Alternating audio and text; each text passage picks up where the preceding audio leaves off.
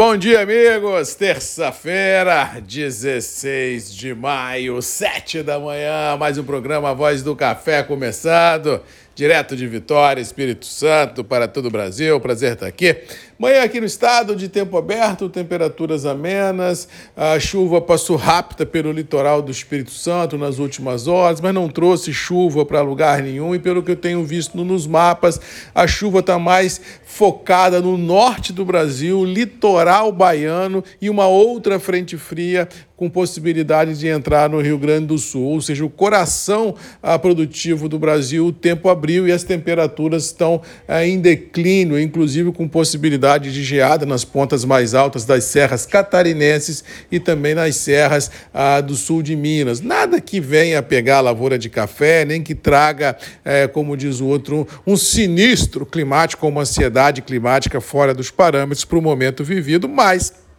temos que lembrar que nós estamos no outono, nem no inverno ainda estamos, e essas massas vão ser muito rotineira daqui para frente, todas as semanas. Esse cenário de temperaturas mais baixas ficará sendo ah, um constante, e isso deverá ah, dar ao contexto internacional a sustentação que ele precisa para manter o atual intervalo mercadológico. E vale a observação que ontem começamos a semana com boas altas, tanto em Nova York e mais uma vez Londres, roubando roubando a cena, trabalhando acima de resistências muito interessantes, indicando claramente de que o viés em Londres mudou, o cenário do robusta mudou e quem não se der conta disso pode perder o bonde da história. Ao que parece, esses diferenciais ah, entre Nova York e Londres, as famosas arbitragens deverão se encurtar um pouco pela percepção por parte de grandes operadores internacionais de que o robusto ou o nosso Conilon será, como diz o outro, a tábua de salvação nos blends globais, vislumbrando uma economia não tão punjante como muitos esperavam e um poder aquisitivo não tão elevado como muitos torciam para que existisse. Ou seja, esse viés em Londres poderá dar um norte diferente ao mercado em 23 e suportar preços nas origens produtoras e, por tabela, também suportar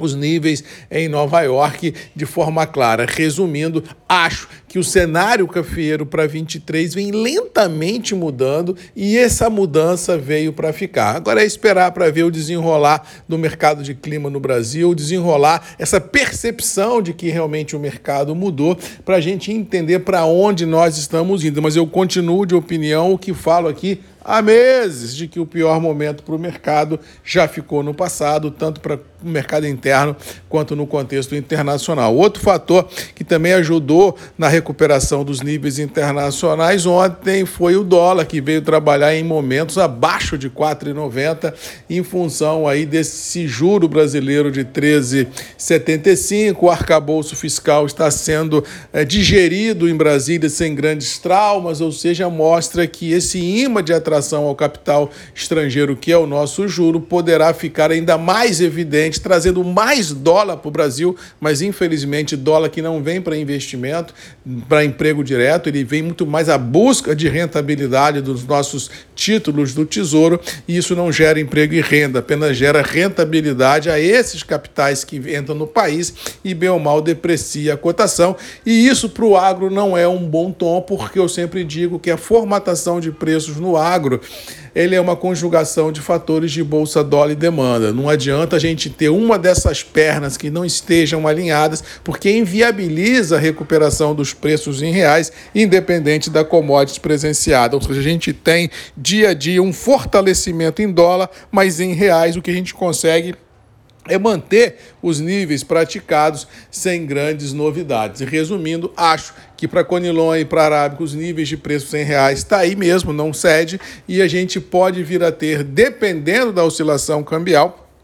uma recomposição aqui, outra colar, mas assim, o print do momento que eu acredito é assim, Londres e Nova York mantendo a atual pegada, com viés positivo, preços internos do café para Conilon Arábica firmes em reais, e o dólar que fica nessa grande pulga, ou seja, nada cai também de forma ininterrupta, que não haja uma recompra, um soluço de alta, mas a prevalecer esse cenário do arcabouço fiscal passando e esse juro de 13,75, não tem como a gente imaginar, salvo, é claro, um fato novo, dólar acima de 5. Ou seja, o mercado é isso que está aí e nós vamos ter que acompanhar fidedignamente daqui para frente, muito próximo da. Uh, da rotina nossa do dia a dia para ver para onde vai as cotações, mas eu acho que o print do momento é esse. Produção no interior, colheitas avançando, com uma certa frustração em algumas regiões, principalmente no Coniló. Preços internos do café firmes, bolsa sustentando o atual intervalo mercadológico e, bem ou mal, a ansiedade de todo, testando limites inimagináveis, porque a liquidez nas praças de comercialização continuam muito restritas em plena boca de safra deste Brasil verde e amarelo. Beijo a todos, boa terça-feira e até amanhã às sete comigo, Marcos Magalhães Voz do Café e você sempre tem um encontro marcado aqui nos grupos e redes MM, ponto de encontro de todos nós. Beijo, abraço, que Deus nos abençoe e até amanhã. Tchau!